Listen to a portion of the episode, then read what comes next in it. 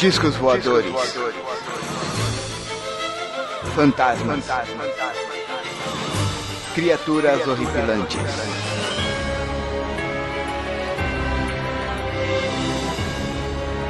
Este é Mundo Freak Confidencial.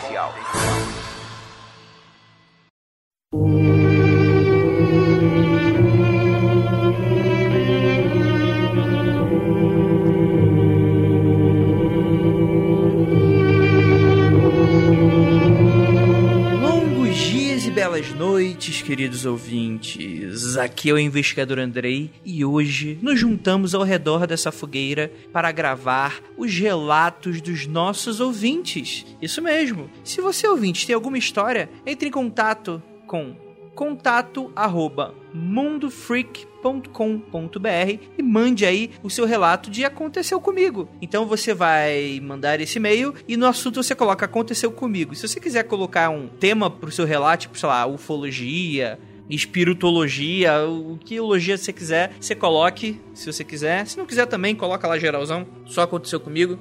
E mande pra gente. Bem, estamos aqui hoje ao lado, nessa. aos, aos meus lados, né? Calma aí, isso eu sou. Parece que eu sou muito gordo, não, calma. É, enfim, em volta da fogueira hoje.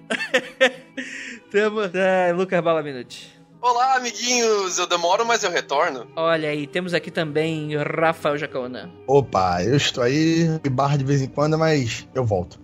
Exatamente, saindo da geladeira, né? É, de vez em quando, assim, você, você tenta me impedir, mas os ouvintes me puxam de volta. Malditos ouvintes. Temos aqui também a Ju, Ju Ponzi. Tudo bem com vocês, meus queridos? Já trouxe o marshmallow. Se a gente está em volta da fogueira, pode deixar que o marshmallow é por minha conta. Ah, é tão gostoso ouvir a voz da Ju. Ai, muito obrigada, meu amor. Um beijo. Ao vivo, então, ouvinte, você não sabe. é isso aí, galera. Vamos gravar mais um Aconteceu Comigo. Mas antes, é aquele momentinho gostoso dos recadinhos. E a gente já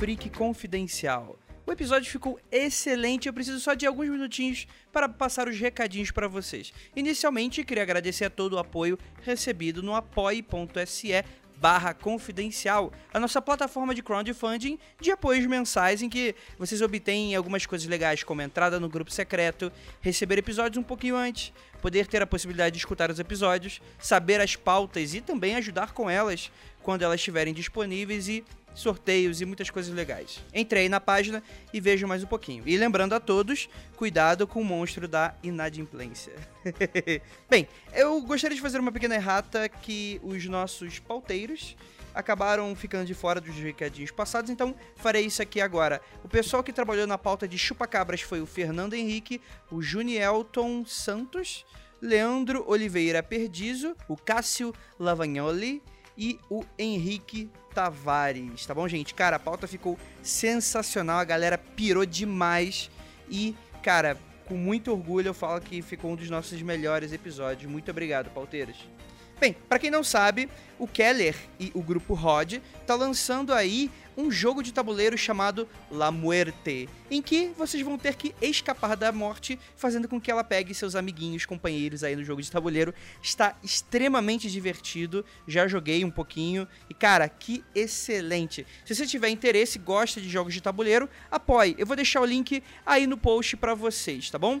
E também lembrando que quem escuta o Mundo Freak e apoiar vai ser sorteado para uma leitura de tarô pelo próprio Mago Keller. Então, meninos e meninas, aproveitem. Lembrando também, mais um crowdfunding aí na área, a revista Trágico, para você que não conhece, ficção científica, terror, fantasia, é uma revista de contos. Muitas vezes a gente fala aqui do Lovecraft, acaba sempre falando da Weird Tales, onde o próprio Lovecraft assinava lá no começo do século XX. E cara, é mais ou menos esse estilo, que é muito comum e famoso nos Estados Unidos, essa coisa de você ter contos publicados em uma revista, e a Trágico é uma das únicas que faz o trabalho sério de uma revista de contos. Tanto que, se eu não me engano, acho que é a única que paga os autores nacionais que se inscrevem nela. E agora ela quer sair da versão digital e vai lançar uma versão física. Cara, são centenas de páginas. Com 35 reais você já leva para casa com frete grátis. Galera, centenas de páginas, 35 reais, só isso. E você vai ter em mãos uma edição, cara, a curadoria dos caras é fantástica.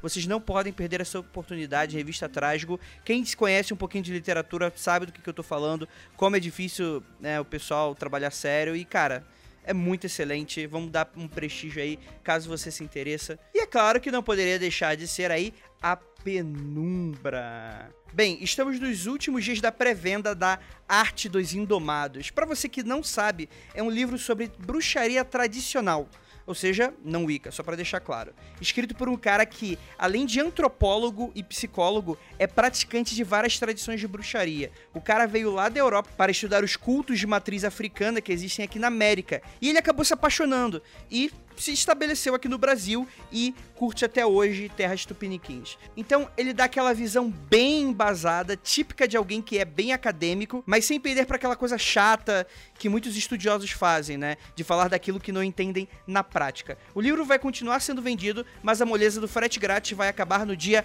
28. E também, só para avisar, dia 5 de março, atenção para essa data, 5 de março, vai rolar uma confraternização, o lançamento do Princípio Discórdia. Infelizmente os atores já morreram, ia precisar de uma mesa branca, vamos ver se consegue rolar uns autógrafos. E que, infelizmente, o Rafael Jacaúna não vai participar, tá bom? Só para deixar claro que eu mencionei no episódio passado. A gente acabou vendo uns detalhes e vai ficar um pouco impossível para ele, mas tenho certeza que em muito em breve a gente vai ter um freakout com o, ja o Jacael Rafaúna. E cara, enfim, não vai estar tá ele, mas vai estar tá eu, vai estar tá Ira, vai estar tá a Juliana, vai estar tá o Keller, vai estar tá toda a galera do Mundo Freak aqui de São Paulo e mais um pouco. E eu espero a presença de vocês. O lugar que vai ser marcado é um lugar extremamente bacana. É, decoração é toda temática nerd, quadrinho, videogame, etc. A seleção musical é muito boa. Tem bebida legal. Especialidade da casa são os cachorros quentes, né? Pra quem curtiu o discordianismo, né? Você tá na festa deles. Bem adequado para esse tema. Então, galera, dia 5 de março, o evento vai ocorrer no Gibi Cultura Geek, que é um bar bem legal que fica na rua Major Maragliano 364, na Vila Mariana, a partir das 17 horas daquele domingo. Em breve vai ter um eventinho aí do Facebook. Se até a abertura desse cast estiver funcionando, eu deixo aí no post. Se não, semana que vem com certeza a gente começa a divulgação desse link. E marquem aí na agendinha de vocês. Dia 5 de março teremos um freakout junto com o lançamento do Princípio Discord oficialmente. Esperamos a presença de vocês. Bem, é isso. Fiquem com o episódio e é aquilo, galera. É, não, não é olho, não é olho pra trás agora, né? Não, então, tá bom. Vamos lá pro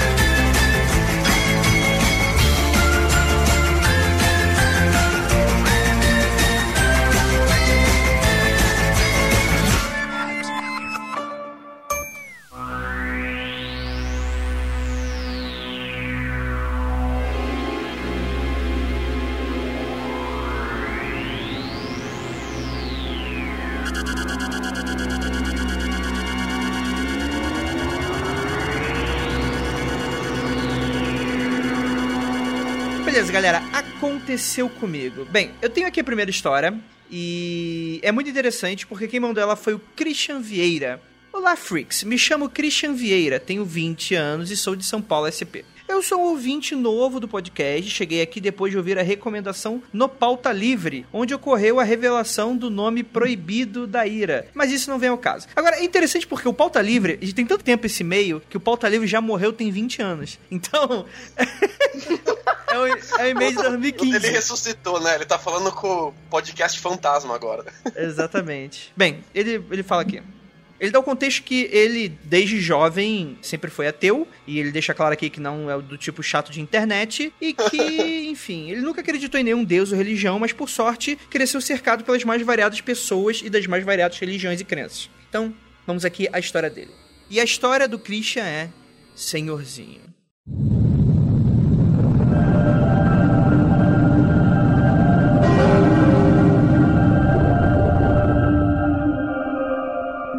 Eu tinha uns 9 ou 10 anos e na época eu passava perto onde havia uma pequena papelaria. O dono dela era um senhorzinho de idade já avançada, que passava horas ouvindo seu rádio e lendo. E foi nele que eu encontrei um grande amigo já havia se tornado costume eu sair da escola e correr até lá para conversarmos. Toda vez que eu visitava alguma religião diferente, debatíamos sobre ela por dias, assim como toda vez que ele lia sobre alguma personalidade histórica, ficávamos horas conversando sobre os grandes feitos e os passos que o levaram até ali. Eu me sentia livre, poder conversar com alguém sobre os mais variados assuntos sem ser julgado e com uma pessoa interessada. Era a realização de um sonho, até que um dia, ao correr para lá, eu encontrei as portas fechadas. Fiquei curioso do porquê e fui bater no portão ao lado onde ele morava. A filha dele me atendeu e com pesar me disse o motivo. Ele havia falecido eu fiquei arrasado. Meu amigo desbravador do conhecimento não mais me acompanharia em nossos longos debates e nem mais acharíamos as respostas para nossas dúvidas e suposições. Caralho, que história triste. É. Por mais que estivesse triste, eu entendi a morte dele. Ele já estava muito debilitado, lutava contra uma doença que ele nunca me contava e parecia cada vez mais fraco e magro. Eu não quis nem ao menos ir ao enterro dele, porque queria me lembrar dele da maneira como eu o conhecia, sentado com uma xícara de café em uma mão e um livro na outra. E assim o tempo passou. Certo dia, ao passar em frente à antiga papelaria, eu olhei para a porta fechada e fui abraçado por um forte sentimento de nostalgia e alegria. Passei ali alguns minutos encarando a porta e revivendo o passado em minhas memórias. Quando satisfeito, voltei a seguir meu caminho. À medida em que eu andava, eu senti alguém passar por mim na calçada. Olho para o lado e vejo ali o tal senhorzinho, caminhando em direção oposta à minha. Eu parei mas não com medo, mas de felicidade. Fiquei observando ele se afastando até a esquina, onde ele parou, virou em minha direção e sorriu. Com toda a inocência do mundo, sorria sem nem resposta. Ele voltou seu caminho e virou a esquina onde a papelaria estava, e eu segui com o meu caminho. Feliz, porque mesmo depois do fim de sua vida, ele havia me dado mais um grande mistério para pensar sobre. E até hoje eu me pergunto o que foi aquilo. Acredito que tenha sido minha mente, ainda tomada pelo sentimento de nostalgia e saudade que criou aquela ilusão, mas sendo o que for, agradeço muito aquele último encontro. Peço perdão pelo longo e-mail e torço imensamente pelo sucesso de vocês. Cara, que história legal, né, cara? A história good vibe, é sempre bacana, né? Parece plot daqueles curtas indie. Parece mesmo, mas o que eu fiquei mais feliz é que ele viu, né, o senhorzinho, o senhorzinho seguiu o caminho dele, seja lá para onde ele foi. Ele também seguiu dele e ele continuou com a visão fofa que ele tinha do amigo dele, né? Eu também, eu vou confessar isso. Existem algumas pessoas às quais eu não fui no enterro porque eu não queria me lembrar da última, assim, a última visão da pessoa. Eu acho que eu fiz bem nessas vezes que eu não fui, mas que bom que ele ficou com uma memória boa, né? Do amigo dele, porque é um amigo, né? É, enterro é muito bad vibe, né, cara? Não é nem, nem a parte do enterro, mas todo mundo triste ali junto. É, é um momento muito triste mesmo. E é raras as pessoas que ganham essa oportunidade de falar tchau de uma maneira bem mais good vibe, né? É, eu sou uma pessoa realmente muito estranha.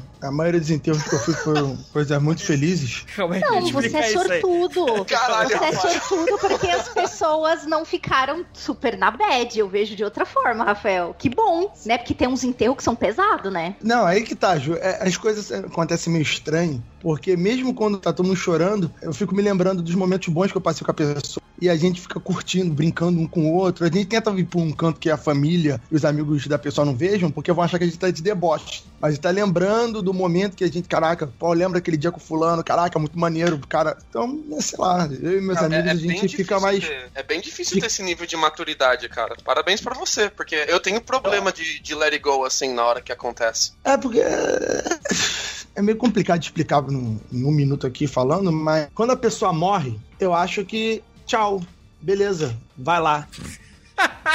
Eu não me importo. Eu fico triste por quem ficou, entendeu? É Vai sério. tarde. Eu- Se livrou dessa morreu. merda aqui, né, cara? Esse inferno, né, cara? Porra. Filha da puta, nem pra me levar junto, nem me chamou. É como pegar, por exemplo, aquele, aquele meu saudoso amigo quando eu comento. Cara, foi um dos enterros mais felizes que eu fui na minha vida. Porque Caralho, cara, que história é ter seis, sete Que história pesada. Não é, cara, é isso que eu falo. É, porra, gente, veja o lado bom. Só conhece Deus, só acredita em Deus, só, acredita, só conhece Deus quem morre. Ou demônio, sei lá, depende. Mas então tu tem que morrer, tem que passar pelo processo. É algo bom se você teve uma boa vida. Eu fico muito pela mãe chorando, o pai desesperado, pela irmã que não tá conformada. É, cara, Mas- o que dá bad vibe é a família, né, cara? Vê a família inteira destruída. É. Nossa, isso é muito É ruim. isso aí, entendeu? A família ali, dá, aí, né? Se tu ficar olhando a mãe chorando, realmente tu fica uma bosta. Aí que eu vou lá, né? Show, irmão. Dá um abraço no cara. Show, irmão. Valeu. É, mas, mas, por exemplo, nesse, nesse e-mail do, do ouvinte mesmo, desculpe. Christian. Tem muito, eu conheço muitas dessas histórias, provavelmente vocês também, de pessoas que veem a pessoa sem saber que a pessoa morreu, sabe? Ah, eu vi o fulano hoje de manhã, pô, mas o fulano morreu de madrugada. A pessoa dá um último abraço, dá um último adeus, e depois a pessoa descobre que a pessoa já morreu. Na história dele foi diferente. Ele já, tempo depois que a pessoa morreu, a pessoa apareceu pra ele e ele se sentiu super bem. Então, assim, uma história muito boa, muito positiva. Eu acho bem interessante que ele começa a história dele deixando bem claro que ele é ateu e que ele tem pouca crença. E no final, essa crença do ateísmo dele, ela é conflitada de certa forma, talvez ah, não de forma tão drástica assim, por esse acontecimento, né? E eu fico curioso de saber dos ouvintes, vocês que são um pouco mais céticos com quanto à crença, ou não têm crença em reencarnação ou em fantasma, como vocês lidam quando essas histórias acontecem com vocês? Então, deixem nos comentários, por favor, vou adorar lê-los todos. O, o Igor, né, o nosso querido Igor aqui, ele confronta as coisas muito estranhas. Pensei que fosse mandar nosso querido Igor, que Deus o tenha. Caralho, não! Ó, Eu juro que eu pensei que tu fosse mandar essa, cara. se o Igor Não. morrer, o Rafael vai chegar e falou, é nóis. Ah, Que isso, Lucas? Porra, Lucas. Se, se o Igor morrer, tu vai no enterro dele, mano. porque tá nos Estados Unidos. Mas eu, eu, se eu não vejo uns filminhos da Disney, não vejo um Let It Go, eu não consigo, cara. Eu fico malzão, assim, pelo menos uns dois, três dias. Olha aí, ó. É muito difícil ter toda essa maturidade sua, Rafael. Um dia eu chego lá. Sim, Isso é maturidade não, isso é, isso é loucura. Mas pode continuar. exatamente, exatamente. Bem, vamos pra próxima história. A história que mandou foi o Márcio Novaes. Ele fala: Sou de Minas Gerais, juiz de fora, tenho 25 anos e sou costureiro. Olha, que interessante. Bom, tenho uma história pra contar e espero que vocês leiam. O nome da história é Acontecimento.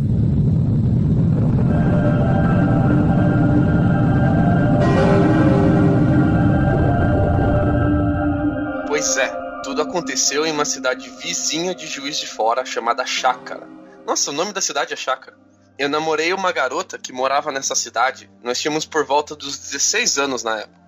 Essa cidade sempre foi meio que assustadora, por ser localizada na zona rural e haver muitas histórias sobre casos sobrenatural. Mas enfim, eu não acreditava muito em sobrenatural, mas também não duvidava. Mas nesse dia foi onde meu pensamento mudou. Olha só, mistério. Era um sábado e nesse dia eu fui dormir na casa dessa minha namorada. Era uma casa pequena com dois quartos, sala, cozinha, banheiro e um quintal com dois cachorros.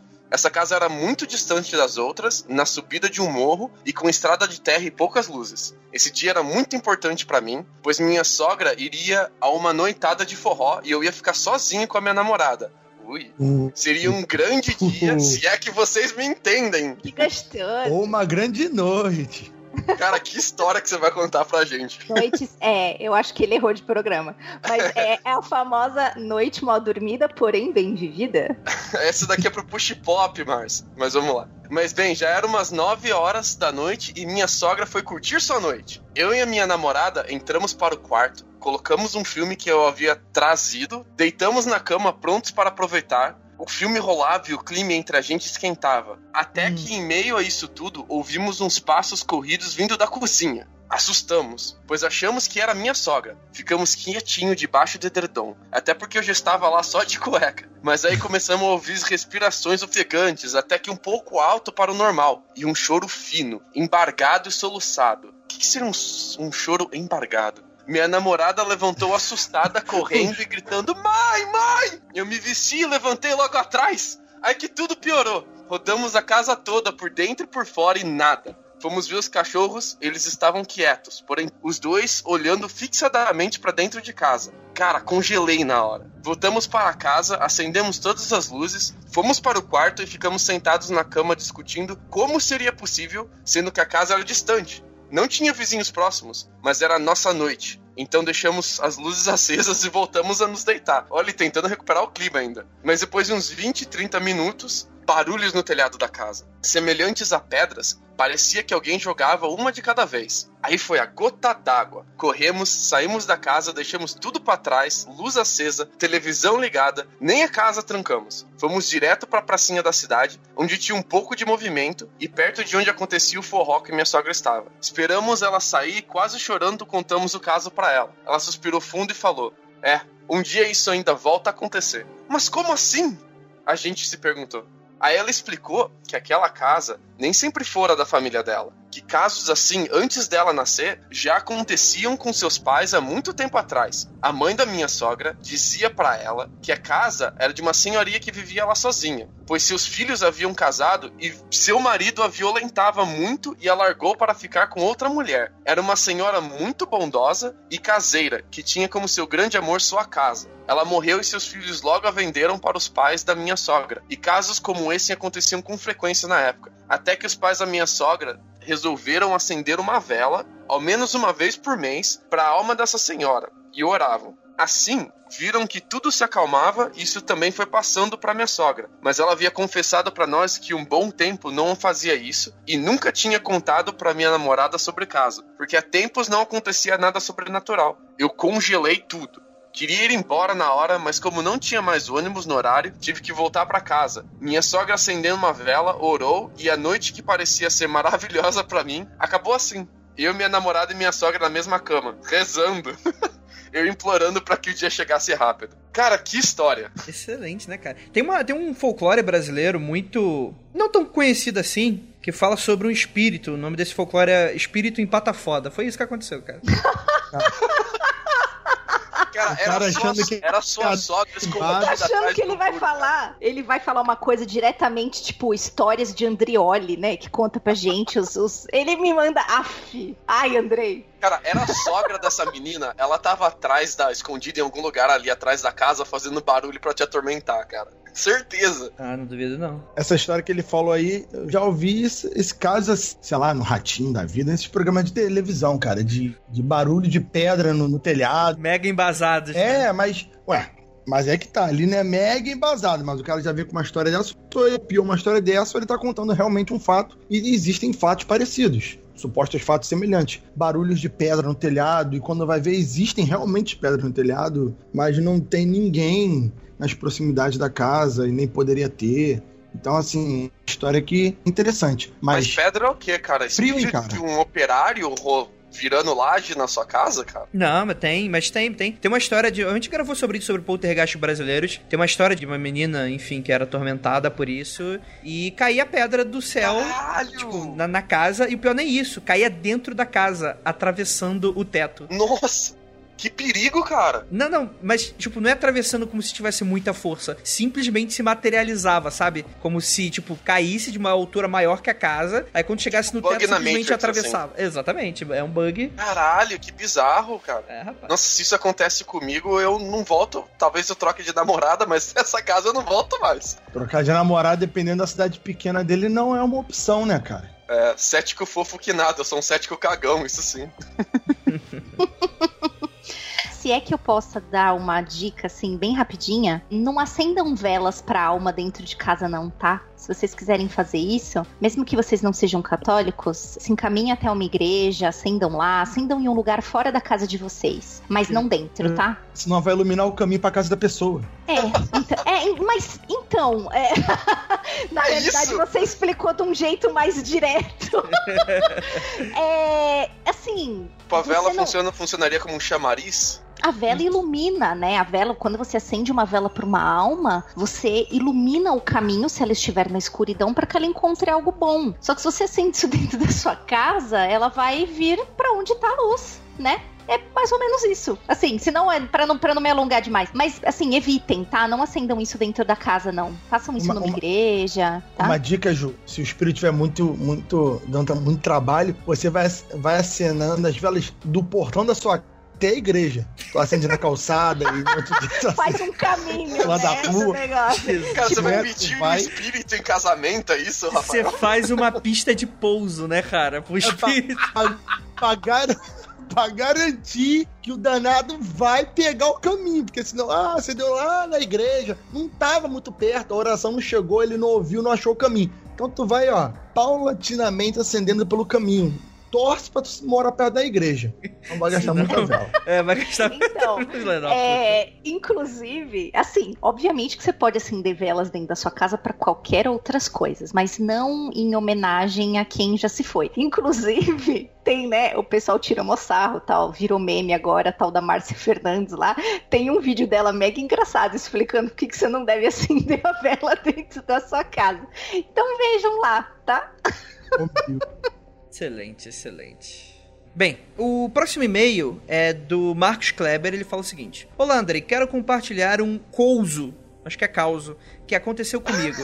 Esse couso eu já relatei no grupo do WhatsApp, mas quero contá-lo para o Brasil. É que, tipo assim, nossa audiência não chega tanto, cara. Não, não, não. Tem que ser humilde. então, o nome desse conto é Copo de Barro.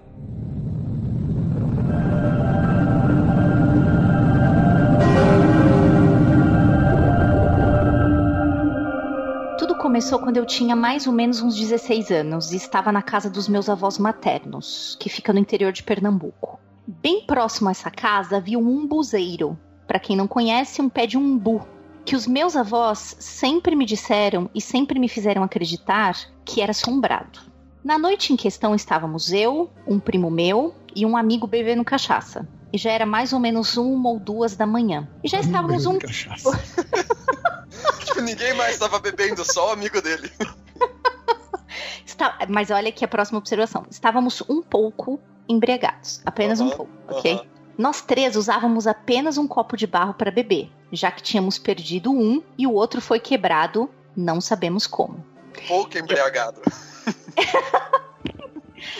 Em determinado momento, aparece um homem e pede para tomar uma dose conosco. Como só estávamos com aquele copo de barro, comecei a colocar um pouco, como se a gente já conhecesse ele. Quando ele disse: Meu amigo, no copo de barro não. Eu estou há tanto tempo enterrado no barro, como que eu vou conseguir sentir o gosto da pinga?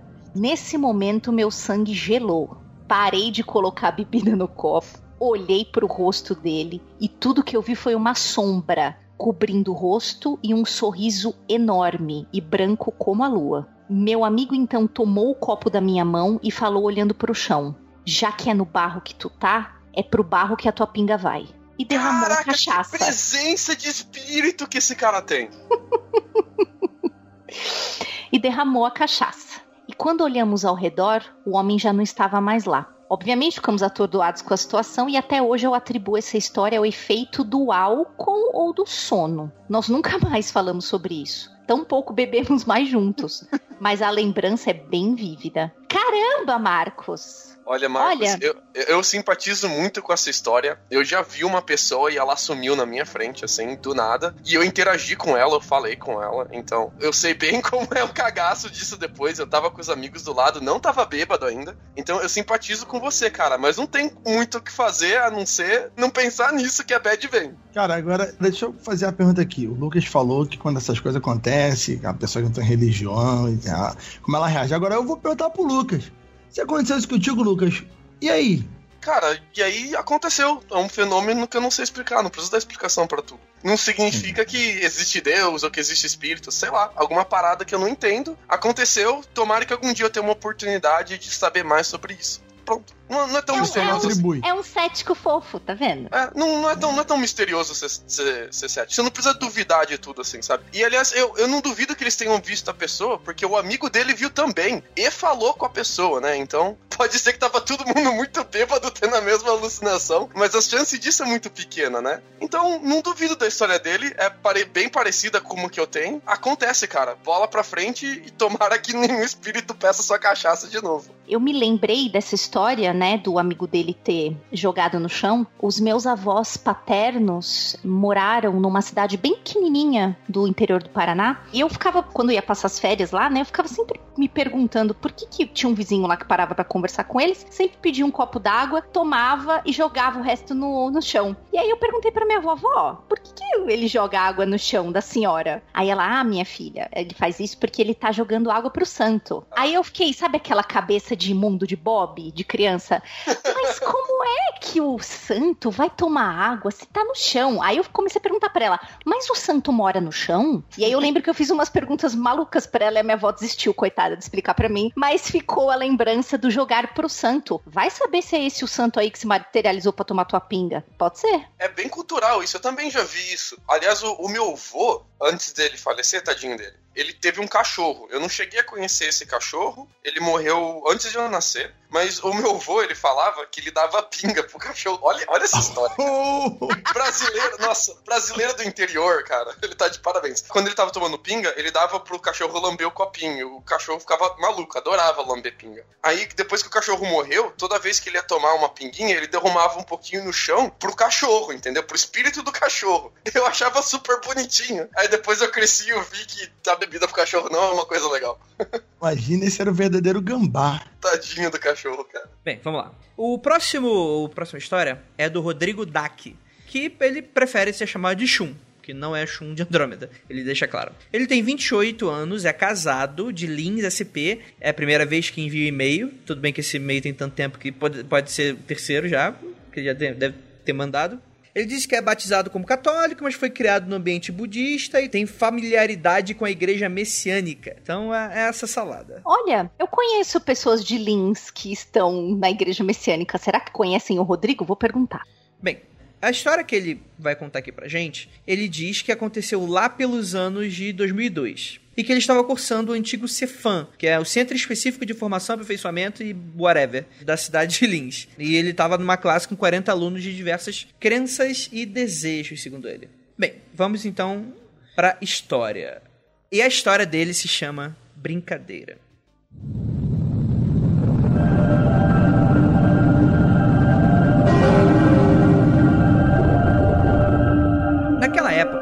Gostava muito das brincadeiras do compasso e do copo. Aí começa o erro, hein? Ih, Aí já tá errado.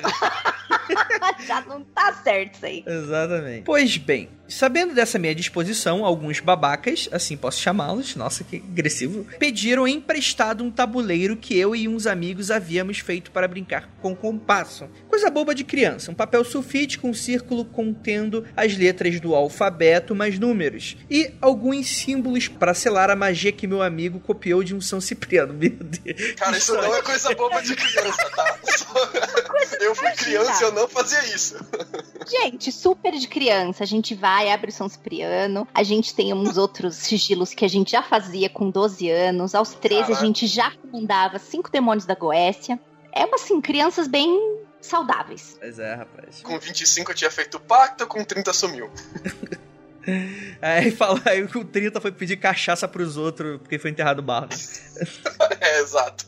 Tipo isso. Bem, eles foram para a quadra e começaram a brincadeira de qualquer jeito. Digo de qualquer jeito, pois faziam de uma forma a caçoar de alguém ou intimidar algumas pessoas. Meu Deus do céu. É os truzão da hora do intervalo, cara. Sempre tem. Tudo certo. Nada, nada ruim. Demônio da Goécia, brincadeira de criança. Tá saindo tudo- bem. Tá tudo correto nessa história. Bullying é, bullying com o espírito tá ótimo. Isso é futuro. E ele dá aqui um adendo que ele fala aqui: Quando comecei a brincar, uns colegas espíritas e até um padre haviam me dito para que eu, pelo menos, colocasse boas intenções ao brincar, iniciando sempre com uma oração e pedindo proteção à entidade superior a qual eu acreditasse. No final, recitar a oração novamente pedindo para que não houvesse mal e que se alguma coisa estivesse dado certo, não afetasse os envolvidos. Até aquele dia, nunca havia dado nada de ruim. Ele pediu ajuda pra um padre. Isso aí também é interessante. O padre, ah, ó, vai brigar a brincadeira do copo, tem aqui, ó. Toma esse cuidado aqui. Porra de padre esse? Não, compassos não saíram voando nem nada do gênero. Pode ser por influência dos integrantes ou coisa do gênero, nunca saberemos. Mas há uma amiga da sala que é bastante sensitiva e naquela época era um pouco mais. Essa que chamarei de Priscila era do meu grupo de amigos. Não estava envolvida com o pessoal que foi brincar. Mas uma outra pessoa que chamarei de Senhorita J. Caralho, a outra se chama de Priscila, outra Senhorita J. Filho, tu escolhe aí o que, que tu tá. né? A essa senhorita- aqui, essa aqui eu vou Gente. manter confidencial. Essa que se foda. Essa não sou eu, tá? Só queria dizer isso. Não, não sou eu. Nessa época eu só ia no cemitério e tomava em cima do, do túmulo. Não fazia brincadeira do coisa ainda, tá? Entendi. Foi, uma Ai. foi um amigo da Ju que mandou isso. Certeza, cara. Tá tudo explicado agora. Não participei da brincadeira, então eu estava tranquilo, pois não sabia o que haviam feito. Pouco tempo depois de estarmos em sala de aula, a Priscila sentiu-se muito mal e abaixou a cabeça da carteira para descansar. Nisso, ela começou a murmurar coisas desconexas, como se estivesse tendo um pesadelo. De repente, ela ergueu a cabeça e começou num tom rude, vulgar e sarcástico, como num sussurro, a dizer coisas às nossas amigas que estavam ao redor dela. Não estávamos entendendo o que acontecia, e para que os nossos colegas de sala não pensassem coisas erradas, não sabíamos o que pensar, fechamos um círculo ao redor dela. Eu fiquei de fora do círculo e fui sentar-me longe não queria participar disso, mesmo porque eu havia percebido alguns olhares bizarros para mim por parte dos nossos amigos. Após alguns minutos, que pareciam horas, algumas das meninas começaram a chorar e os mais religiosos da sala começaram a questionar o que estava acontecendo ao fundo. Foi quando a filha de um pastor, identificando o que acontecia, chegou ao meu lado e disse: isso é culpa sua. Não deveria envolver pessoas que não sabem o que estão fazendo nas suas coisas. O rapaz tomou um esporrinho aí. Tapa de Jesus! Brincadeira, gente. Nossa, corta isso, por favor. Eu é, eu também ia fazer um comentário, mas eu não vou fazer porque eu sei que o Andrei não vai cortar. Então eu não corta vou fazer. Isso. Eu sei que o Andrei não vai cortar. Eu só vou cortar coisas que, enfim, vão me dar processos. Se fosse dando processo pra vocês, Ah, pra gente, se a gente se foda, né? Grava da cadeia, amiga. Exatamente. A cadeia tem Wi-Fi, né? até sinal de celular. Exato. Grava no WhatsApp. Dá-se um jeito. É. Não me importei, porque afinal de contas ele era um moleque transante, deveria ser. Continuei na minha e ela chamou o pessoal da sala para fazer um grande círculo e rezarem, pois nossa amiga Priscila estava passando muito mal. Ela não estava mentindo, ela estava falando muito baixo, com voz rouca, parecendo um homem falando, e estava muito quente, como se estivesse febril. Sua postura era como se estivesse num bar, contando vantagens sobre algum feito que considerava estupendo. Na realidade, o grande feito daquela tarde era que nossas amigas saíram chorando, porque ela começou a falar sobre coisas do passado da família de cada uma, coisas que elas mesmo nunca haviam comentado com ninguém. E antes que alguém pergunte, nós, até aquele ponto, quase não tivemos contato com ninguém da família de ninguém. Era como se ela soubesse dos podres de cada família, eu continuava longe, apenas encarando o que estava acontecendo. Depois de uns 40 minutos nisso, levantei-me e coloquei-me à frente da Priscila. Ela me olhava com desprezo e queria dizer alguma coisa. Me sentei numa cadeira de frente para ela e disse bem baixo, como se estivesse sussurrando para o nada: Chega. Levantei-me e nisso ela dizia, naquele tom baixo e rouco: E você, se acha bom, o esperto? E alguma coisa que eu fiz foi continuar meu caminho de volta para o meu lugar. Daí, quando olhei novamente para ela, o empurrão, como se algo estivesse saindo do corpo dela, e ela caiu com o rosto na cadeira. Após isso, ela levantou a cabeça, as lágrimas caindo, o corpo dolorido e ela perguntando o que acontecia, se tinha desmaiado, pois só se lembrava de chegar na porta da sala de aula. Bom, pessoal, é isso. Peço desculpas ao e-mail extremamente longo. Continue com o ótimo trabalho. É, rapaz. Ele foi lá, é tipo Constantine mesmo. Sai daqui e saiu o rolê mesmo da menina. Olha só. Rapaz, Rodrigo, menino, que coisa.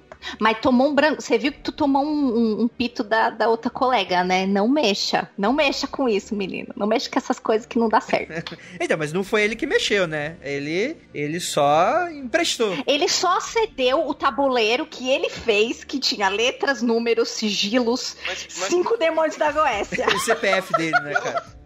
Pelo tipo que eu tipo entendi, a galera pegou dele aquilo pra zombar, pra fazer deboche do grupo dele, né? Acho que ele não é. teve muita culpa no cartório. Mas eu acho que é interessante notar que desde criança já tá tendo um embate religioso, filosófico ali, do cara que é mais chegado no cultismo, do cara que é a outra que é mais chegada em um cristianismo, com que é filha de pastor. E a galera já tá debatendo esse tipo de assunto, né? Acho bem interessante. E não sei, talvez seria melhor ter algum acompanhamento da escola em torno desse debate, já que tem tanto interesse de tanto aluno, né? Pra impedir que, ou pelo menos prevenir, que cenários como esse aconteçam de novo. Porque pra Priscila deve ter sido muito constrangedor, né? Deve ter sido um episódio muito marcante na vida dela. Aliás, ouvinte, Rodrigo, me desculpa, eu tinha entendido que eles tinham pegado o papel para fazer a brincadeira de um jeito que estava caçoando, não caçoando de vocês. Eu tinha entendido errado, Rodrigo, desculpa. Mas enfim, não mexa com essas coisas de magia, não, não leva nada. Alô? Juju? E ela caiu. É, não mexe com essas coisas de magia, não. Você some do Skype. Oi, minha Voltou! gente, me desculpem. Voltei. Sei lá o que houve aqui. Na realidade, eu estava falando que não era pra ele mexer com coisa de magia que isso não dava certo. Aí, a magia derrubou a minha conexão. Falou, sua mal agradecida. Foi isso aí Bruxa mesmo, mal cara. agradecida. Tá vendo, rapaz? Mas voltei, vamos lá, gente. Uhum. Não fique brincando com magia. É, eu ia falar. Não, mas eu não vou falar de novo, senão vai cair meu Skype. É, Brinquem com magia, por favor, brinquem. brinquem mesmo, brinquem mesmo. Invoquem Satanás. É, como é que é que reage a assaltos? reage a. Invoque Satanás, gente. Pode fazer o que vocês quiserem. Ah, há de ser tudo a lei, como diz lá os colegas. Beijo. Os colegas. Como diz os colegas. colegas. Os colegas. Eu não vou falar todo mundo, porque senão é muita, muito telemita. Mas todos os Beijos, amigos seu telemitas. Telemitas. Beijos. Tretemitas. Meus amigos tretemitas. Caramba, o que é um tretemita, Juliano? Um tretemita é aquele cara que acredita na treta. Faço o que eu quero. Da treta. Tem muito tretemita na internet. Pô, esse é o maior grupo ocultista da internet hoje em dia, são os tretemitas. Sem querer fazer zoeira, mas esse espírito que baixou na Priscila na historinha, pelo jeito ele era um tretemita. Porque ele Ah, baixou certeza. e já começou a lavar roupa suja de todo mundo, né? Certeza. Inclusive, isso- a saudação dos isso é o- tretemitas é o namastreta que o Andrei vive falando. Namastreta. Mas o, o demônio, ele é o cara que, que faz treta, né, cara? Ele começa a falar do teu passado, da tua. Língua de cobra, né, cara? de você fez as coisas ruins, de quando você fez. É. É. Então, No namastreta. Namastreta. Nossa, como tem namastreta no Twitter, gente. Oh, Bem, a próxima história, ela aconteceu com a Loiane Calderaro. Enfim, é, ela disse que já enviou um e-mail pra, pra gente, ela é de Taubaté e tem 22 anos. Ah, olha aí, novinha. Tauba, Texas. Um beijo, Tauba, Texas. Adoro Tauba, Tauba, Texas. Tauba, Texas, cara. Vulgarmente. O Vale do Paraíba inteiro é sensacional. Ah, muito lindo lá. Muito lindo, de verdade. E o nome da história dela é O Pacto.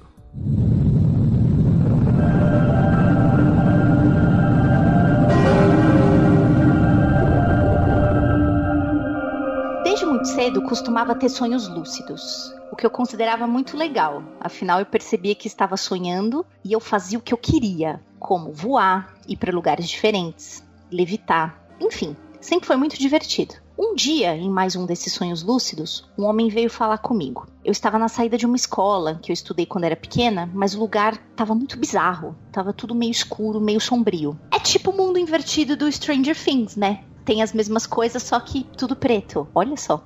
Muito bem, vamos lá. Esse homem me fez uma oferta. Hum. Homem fazendo oferta. Ih, tá bom. Apartamento na Zona Sul, 5 centímetros. é porque ela é mulher, né? Porque se fosse homem, cara, isso aí ia bater forte aí, né? É, ia falar, assina aqui nesse livro, querida. Vamos ver. Ele me disse que me queria ao lado dele. Era como se tivesse uma guerra ou algo assim, e ele estivesse me recrutando. E para garantir que eu não fosse trair ele, eu teria que assinar um pacto. Olha lá!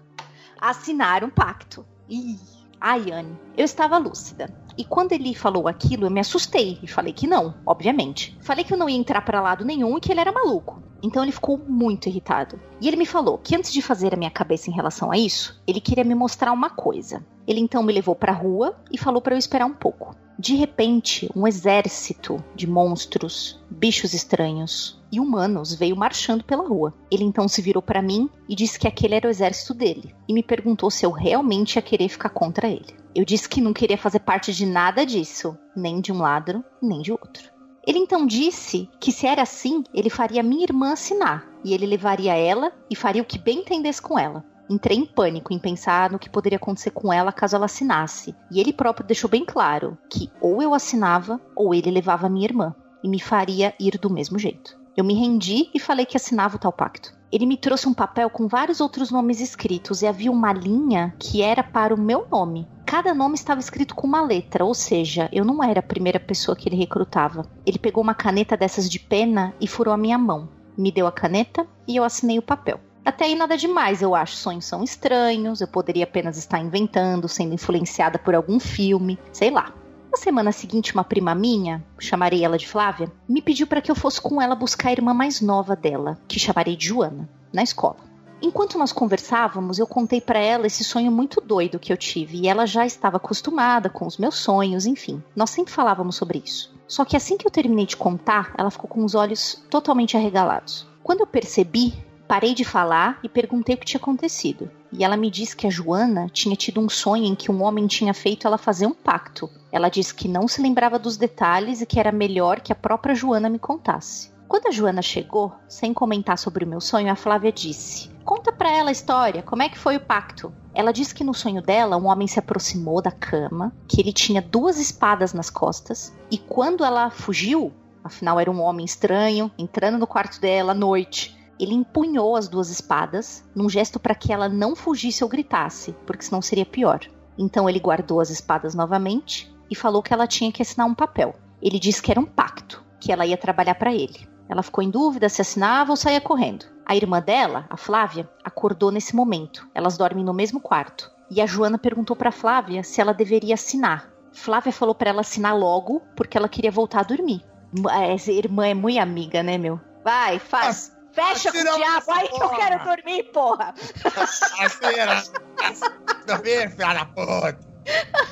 Ô, Flávia, que sacanagem, hein? Mas vamos lá. Dito isso, a Joana pegou a folha e assinou. E assim como no meu, a folha tinha vários nomes, todos escritos em vermelho. Aparentemente era a mesma folha do meu sonho. Logo depois disso, ela acordou e percebeu que aquilo tinha sido um sonho. Quando ela terminou de contar, eu disse que tive um sonho parecido e contei o meu. Fiz ela descrever a aparência do homem e era exatamente o mesmo homem nos dois sonhos. A única coisa diferente era que o meu não carregava espada alguma e nós sonhamos no mesmo dia, numa quinta-feira.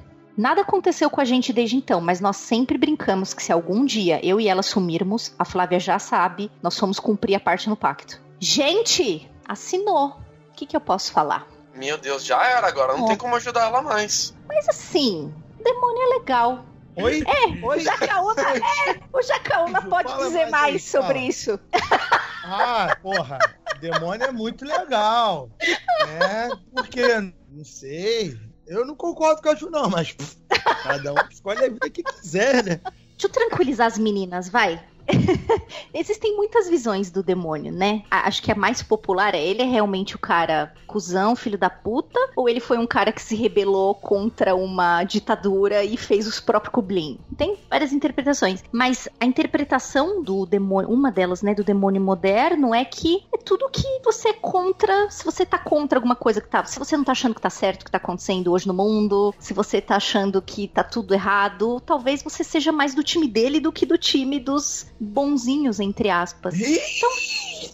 É, então, assim, talvez, vai, ele tava chamando vocês, mas é pra fazer algo bom. Esses esquerdalhas. Caralho, esquerda aí, falou. O cidadão de bem, a família tradicional, a igreja. Bolsonaro Tudo aí, isso aí é- Então. contra ele. Partindo de, uma, de um ponto de vista um pouco mais metafórico e menos literal, pode ser que ela estava passando por uma época onde ela- as ideias que ela acreditava estavam se conflitando com o que ela estava vendo. Então, me parece que a- o inconsciente dela podia estar falando para ela assim: olha, você vai se conformar com tudo isso, ou você vai mostrar a sua opinião verdadeira, o que você realmente pensa, e botar pra fuder? Sabe, você vai continuar se conformando com seja lá o que você tá passando, ou você vai lutar contra pelo que você acredita. Pode ser que ela, ela tivesse em conflito nessa época, né? Precisa ver o que tava passando na cabeça dela. Mas eu vou falar que no começo da história dela, eu tava com um pouquinho de ciúminho, porque eu sempre quis ter essa capacidade de controlar, pilotar pelo meu sonho, ter esse sonho lúcido. E eu não consigo nem ferrando, eu durmo feito uma pedra. Mas agora eu não sei se eu tô com ciúmes mais, não. Eu não quero, não, cara. Vai que você piloca encontra o demônio que nela fez. Lucas, dá pra você treinar. Tem alguns passos que você pode treinar. Tem que. tre- Gente, não é assim. Não- não- não Treinei adianta, a primeira vez, Não, não, saí mas voando, muito Loki. não, não- mas- não adianta, não adianta. Eu já Você dorme muito fundo. É, eu, eu, eu- cara, eu- é, é muito mágico. Eu consigo dormir com qualquer barulho, iluminação ou situação. Eu sento e falo, ó, vou dormir, galera. Pá, pá, apagou e eu viro uma pedra. Se Uma fizer estátua. técnica de respiração, no, no primeiro quarto ali, você já capotou já. Nossa, eu não consigo meditar nem ferrando, sabe? Ah, vamos sentar, vamos começar a respirar, tô roncando já. não tem essa. Olha só, eu acho que se o demônio procurou você, tá, colega? Eu acho que você poderia, de repente, assim, pode te ajudar. talvez procurar no passado de sua família, alguma história de vô, de vó. Porque se o demônio procurou você, você pode ter alguma importância para ele, sabe? Né? Então, de repente, se você procurar alguma história antiga aí, dá, dá um bom RPG esse tempo. Não, mas você, Tipo, de repente. atividade paranormal é alguma coisa relacionada. A família dela já tinha alguma relação com o demônio e o demônio veio cobrar alguma coisa? Talvez, talvez ó, ó, ela foi oferecida a alguma entidade, alguma coisa do tipo. E por isso o Mônio foi procurá-la. E foi depois procurar a irmã, a amiga, enfim. Porque é curioso, né? Por que um sonho tá conectado com o outro se não tem nenhuma conexão óbvia? É interessante por si só. Pelo menos eu acho interessante. É, bem, chegou aqui agora uma um new challenger. Come over here. e aí, Luísa, tudo bem? Olá, gente, tudo bem? Então, a Lu, ela é uma investigadora oficial, né? Já que ela é apoiadora, né? E ela tá aqui pra compartilhar uma história dela com a gente. Uma das melhores pauteiras que vocês respeitam, tá? Exatamente. Ouvintes do mundo Meu freak. Deus, que, que honra, gente, que honra, obrigada. Ela, ela e a Priscila mandou muito bem. As duas fazem os movimentos aí da- das pautas e, e eu não consigo nem acompanhar. É muito rápido esses ninjas da pauta. Os movimentos das pautas. Ok. Cara, Então, Elas são Tipo, É tipo ninjas. o OA, elas fazem os cinco movimentos e a pauta, pá, parece maravilhosa. mas, Ninjas do Mas, Google Docs. Mas vamos valorizar aqui. Os, os ouvintes talvez não tenham essa noção, mas às vezes a gente abre certas pautas em 30, 40 páginas. Ela, o Henrique. E, e não é páginas de textão, cara, são páginas de conteúdo. Sim, com, não é com enrolação, não. imagem, com imagem, com link, com informação, com opinião às vezes. Então, assim, é um trabalho que eu fico realmente abismado com a produção desse. Parabéns, hein? Obrigada, gente. É muito legal ver esse feedback de vocês, porque a gente pesquisa bastante, a gente tipo, dá trabalho, mas é legal ver esse reconhecimento. Obrigada mesmo. E aí, Lu, fala um pouquinho sobre você. Você é de onde, qual idade e fala aí a sua história. Então, eu tenho 19 anos, sou de Santos. E até agora eu não tô fazendo muita coisa da minha vida, mas hoje eu recebi a notícia de que eu passei na faculdade, então eu estarei fazendo algo. Opa! Aê, parabéns! Passou no que? Eu passei em letras. Aê, meus aí. parabéns, hein? Ai, recolhemos mais uma para o rebanho. Olha, Ah. Sim, mais uma comunistinha, mais uma comunistinha aí. Mas, Luísa, se você precisar de alguma ajuda, pode falar que a gente é nós. Hashtag é nós. É nóis. Hashtag é nóis. Como é que fala é nós em alemão, Juliana? Ursula! Não, nós. ok. Se eu for falar o pé da letra é nós, vai ficar estvia. É. Excelente. Conta aí sua história aí, Lu.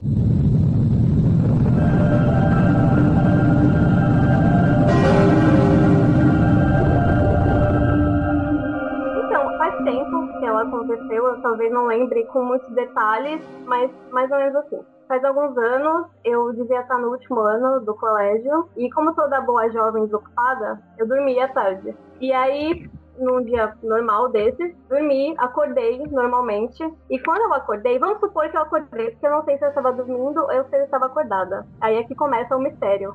Eu vi que no- o meu quarto estava envolto numa névoa, Eita. tinha tipo uns fios no ar, assim. Eu não sei explicar, não é tipo uma teia de aranha, era tipo fios mesmo, assim, tipo, brilhando. E uma névoa bem clara e espessa no meu quarto. E aí a primeira coisa que eu pensei quando eu, entre aspas, acordei, foi que, tipo, vazou o gás da casa. Eu ia morrer ali, intoxicada, não sei. E aí eu fiquei desesperada e tentei levantar. E nesse processo entre levantar toda tropeçando e ficar de pé, eu fiquei sem ar. Tipo, meio que sumiu o ar tudo, assim, eu não conseguia respirar de jeito nenhum. E eu fiquei mais desesperada ainda. Então eu saí correndo e eu lembro que passou tudo muito rápido, assim. A casa inteira tava desse jeito, é, não sei explicar porquê. E eu saí correndo sem ar e muito confusa, assim. E quando eu cheguei na porta de casa, entre a porta de casa e a cozinha, eu não sei se eu desmaiei, se eu. Enfim, eu, eu fechei os olhos muito forte, assim, e já não conseguia mais andar. E aí eu não conseguia gritar porque eu não tinha ar. E aí eu caí e quando eu abri os olhos de novo, não tinha mais névoa, não tinha mais fios e o ar voltou do nada. E a história é essa, tipo, eu não sei o que aconteceu, não sei se eu tava acordada, não sei se eu tava dormindo. Não tinha ninguém na minha casa pra confirmar se tinha acontecido alguma coisa estranha ou não, porque eu tava sozinha, só tinha o meu cachorro. E se eu perguntar pro cachorro, com certeza ele não ia me responder nada.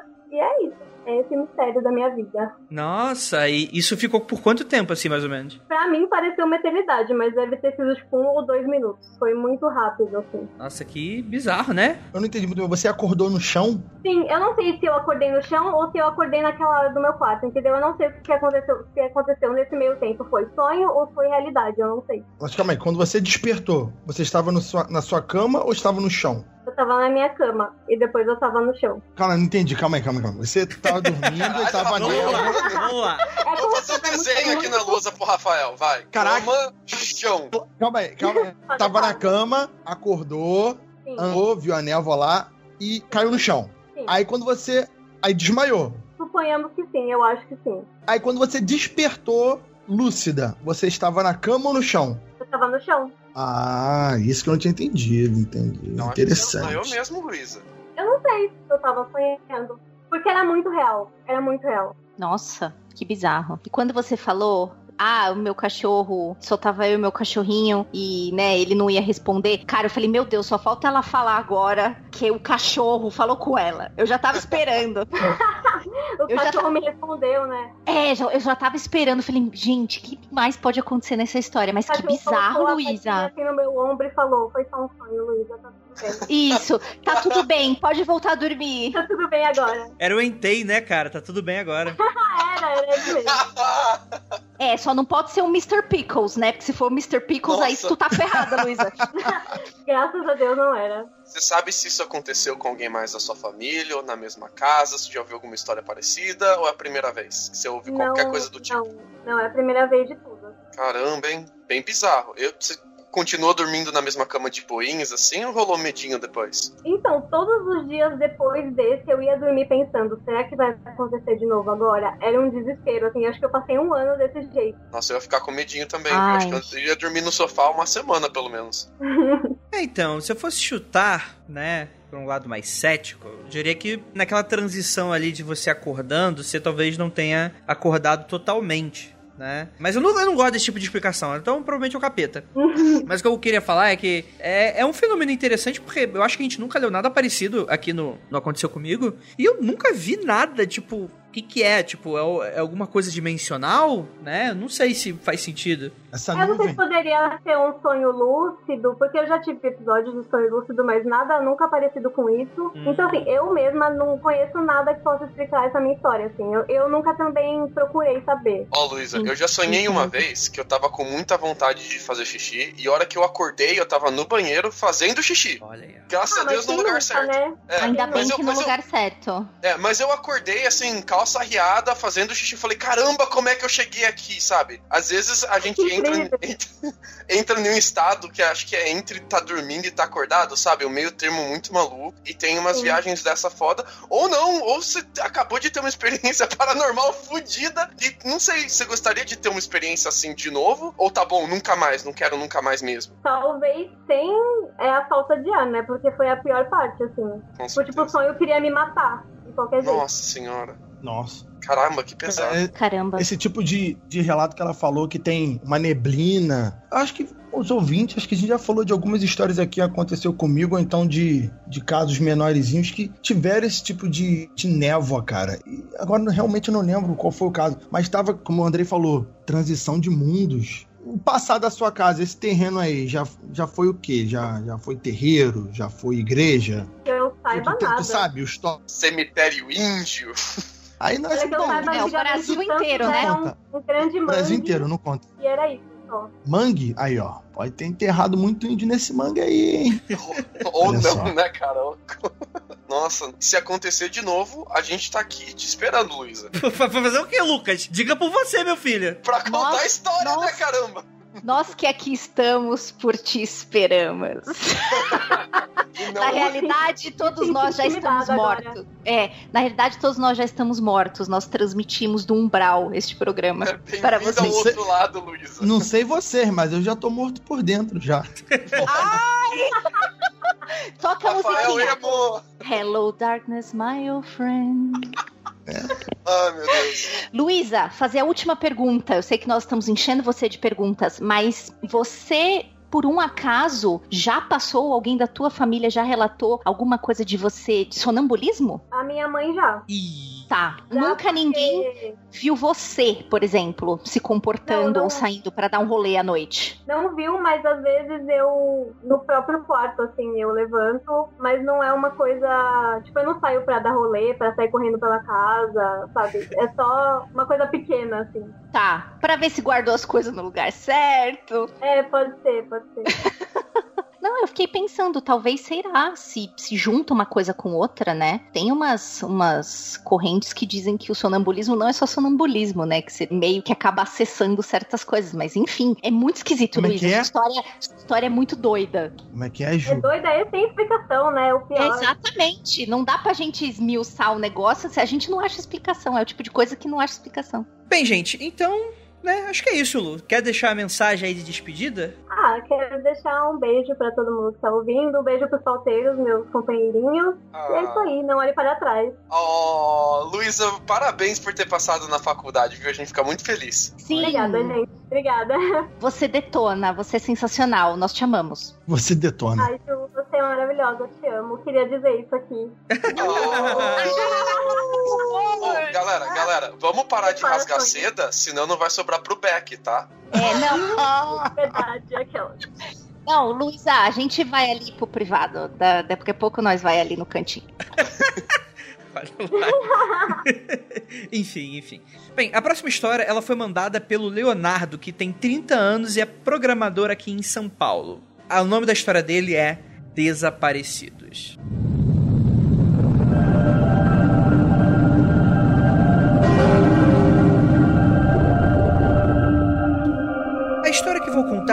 Aconteceu comigo, mas com o compadre de meu pai, e é no mínimo bem estranha. Aconteceu lá no começo da década de 80, quando este conhecido nosso saiu com outro amigo para uma pescaria em alto mar, numa dessas cidadezinhas de pescadores que tem no litoral do país. Conta ele que eles prepararam o barco e saíram para pescar logo ao entardecer. Chegaram em alto mar e estenderam as redes e lá ficaram, cuidando do barco. Conversando e cuidando da pesca. Ao raiar do dia, eles recolheram as redes e começaram a voltar para a praia, Logo após começar o caminho de volta, são abordados por um barco da guarda costeira. Os policiais pedem a identificação deles, revistam o barco inteiro e, intrigado com a situação, nosso amigo pergunta o que, que estava acontecendo. O policial conta que eles estavam desaparecidos há pelo menos três dias. Ambos ficaram atônitos com a notícia, afinal, para eles havia se passado apenas uma madrugada. Eles voltaram com o barco da guarda costeira e encontraram uma comoção na praia a mulher dele chorando, os pescadores surpresos, todos preocupados. Eles realmente haviam sumido. Eles levaram poucas coisas no barco, o suficiente para uma pescaria noturna, e estavam em condições físicas excelentes para quem, teoricamente, ficou à deriva por três dias. Exames se seguiram e nada foi encontrado. Saúde excelente, nenhum sinal de álcool ou drogas, nem de insolação ou desidratação. A polícia investigou a vida deles para pesquisar se havia alguma intenção oculta por parte deles ou algo do tipo, mas não concluíram nada e arquivaram o caso. Muitas teorias foram criadas para tentar explicar o que aconteceu, de abdução alienígena até fenda temporal. Alguns brincam que eram para eles serem arrebatados, mas Deus mudou de ideia depois. Mas até hoje nada explica os três dias que sumiram na vida do nosso amigo. É isso, tenho outras histórias, mas esse mês já ficou grande. É isso, abraços. Cara, que bizarríssimo, né, cara? Que bizarro isso. E é foda, cara. Eu adoro essas histórias. E aí, o que, que será que aconteceu? Eu tô Ah, relendo e relendo aqui várias vezes. É, eu também. Eu, eu, eu confesso pra você que eu tô relendo também, porque eu falei, gente, eu devo ter perdido alguma coisa, mas não, eu acho que não. É pouco. Cara, isso aí pra mim é o típico caso muito conhecido de viagem temporal, cara. Ou viagem temporal alienígena, que eu acho mais provável ainda. entendeu? Eles foram capturados no sono ali, os alienígenas burlaram a memória deles e devolveram eles devidamente medicados, sem dor, e os caras acharam que nada aconteceu. Típico, típico de abdução. Tipo, Jacaúna. todo dia, né, Rafael? Qu- Ué. Quando o Jacaúna começou a falar, isso é um caso típico de. Eu falei, ele vai falar demônio, demônio, demônio. Não, não, não. Tô brincando. Mas De- eu Demônio não é super, tão bonzinho assim. eu super concordo com essa sua hipótese, Jacaúna, porque assim, não vejo outra explicação. É muito louco. Pra, pra galera que curte, tem vários fóruns, principalmente no Reddit, onde a galera conta histórias parecidas de ah, eu saí pra trabalhar, fui dirigindo, tava achando estranho que não tinha ninguém na estrada, cheguei lá, era quatro, cinco dias depois. Tem várias histórias, tem várias pessoas no mundo que relatam essas anomalias temporais. São poucas delas que são registradas como casos policiais. Eu adoraria poder conhecer um que rolou uma investigação policial por trás, mas eu acho muito possível que esses pescadores estejam enganando não, não a gente contando essa história, mas estejam enganando a, a família deles, sei lá, As saiu fazer uma noite de gaiada, sabe? Saiu a- aprontar e sumiu e voltou três dias depois, falou que foi pescar e só foi, sei lá, no carnaval, sabe? Carnaval fora de época. Precisa ver o que, que esses caras estavam aprontando, porque me parece uma desculpinha mal contada deles, hein? Olha, Lucas, essa é uma forte possibilidade. Isso aí pode, pode ser, mas eu acho mais capaz de alienígena ter, cara. Faz mais sentido. tá bom, Rafael. Tá bom. Com, com certeza vai mais sentido alienígena. Mas, porra, cara, por que não? Por que não? Por que não faria? Alienígena encaixa melhor com a história. Claro. Os caras saíram na praia, tá? E eles têm que deixar o barco em algum lugar. Atracar barco, dependendo do tamanho, mesmo que seja. Se não for uma canoa, têm que atracar em algum lugar. Se ninguém viu esse barco em algum lugar e eles não pararam em nenhuma ilha próxima, Ah, mas é- beleza, beleza. Mas aí a gente tem que levar em conta que não tem testemunhas. Se passaram três dias, eles, a guarda costeira estava procurando, então quer dizer que provavelmente eles procuraram em outros locais que eles poderiam ter aportado, né? Falar, pô, será É. que eles vieram pra cá e tal? Perguntar, né? Então, assim, ah, ninguém viu o barco deles e tal. Então, a não ser que eles foram pra um lugar sem ninguém, sei lá, eles foram pra uma ilha deserta correr nu, andar pelado, Brookback. Mountain ou qualquer merda assim. Aí, só que aí eu não sei.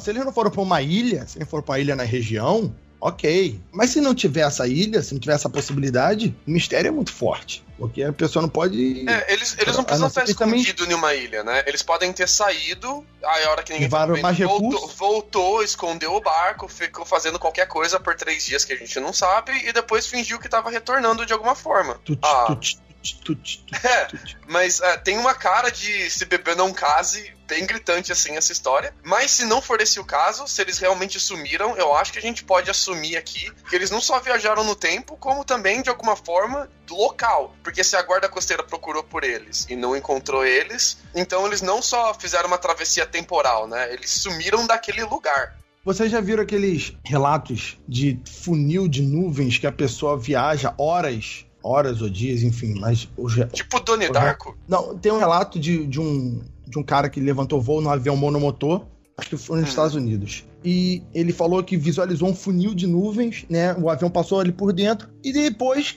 que esse funil de nuvens ele já estava chegando no destino dele. E ele não. E quando ele pousou, quando ele pousa, ele só tinha gastado combustível referente a 15 minutos e ele voou para de, de um lugar para outro, ele deveria ter voado acho que 4 ou 5 horas. Ele gastou Caramba! combustível de 15 minutos. Ó, eu vou, eu vou dar uma dica pra YouTube. quem é piloto de, de qualquer tipo de avião. Não use drogas. que cuzão. A, a dica é a seguinte, cara. Se você vê um funil de nuvens, não entre dentro dela, cara. Você está dirigindo, Não, mas a- pilotando um avião. Mas aí que Não tá. entre no funil, não entre dentro do tornado.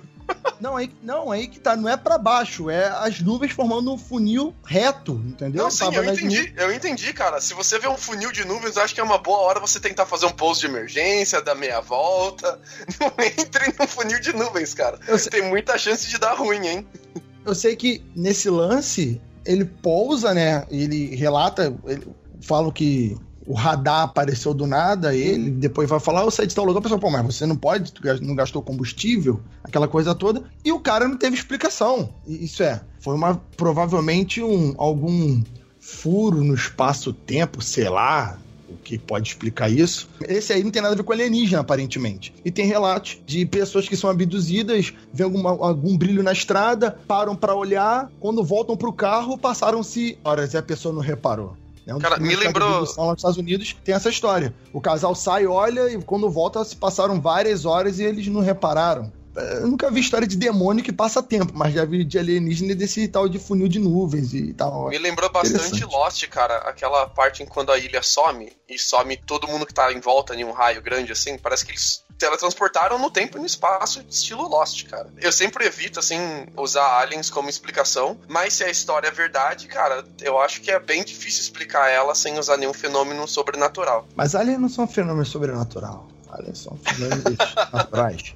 Ok.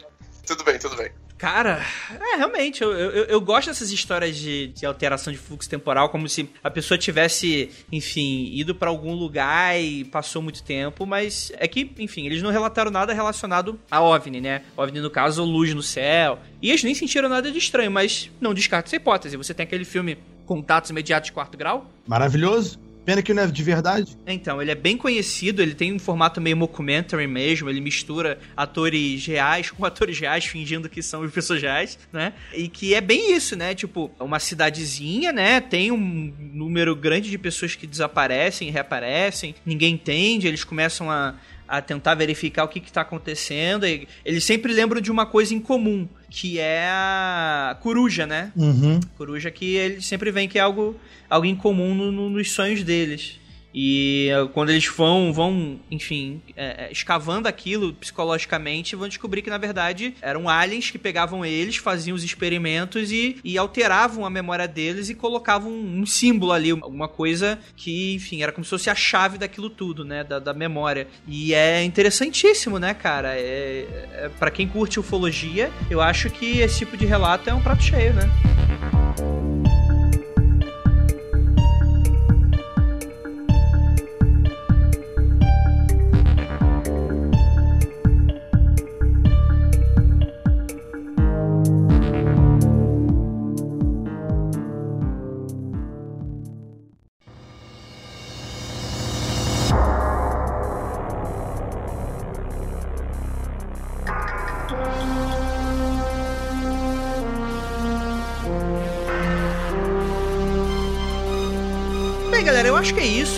Aqui mais um episódio de Aconteceu Comigo do Mundo Free Confidencial. Espero que vocês tenham gostado. Gostaria de agradecer muitíssimo ao Lucas Valaminuti que tá aqui com a gente. Aê, obrigado, André. Adoro vir aqui. Tô devendo mais participação com maior frequência. E galera, quem gosta de trocar ideia, aparece no Twitter. Não vem no Facebook, não, que eu uso pouco. Mas no Twitter, ó, abraço todo mundo. Quem gosta de troca-troca é com o Luca mesmo.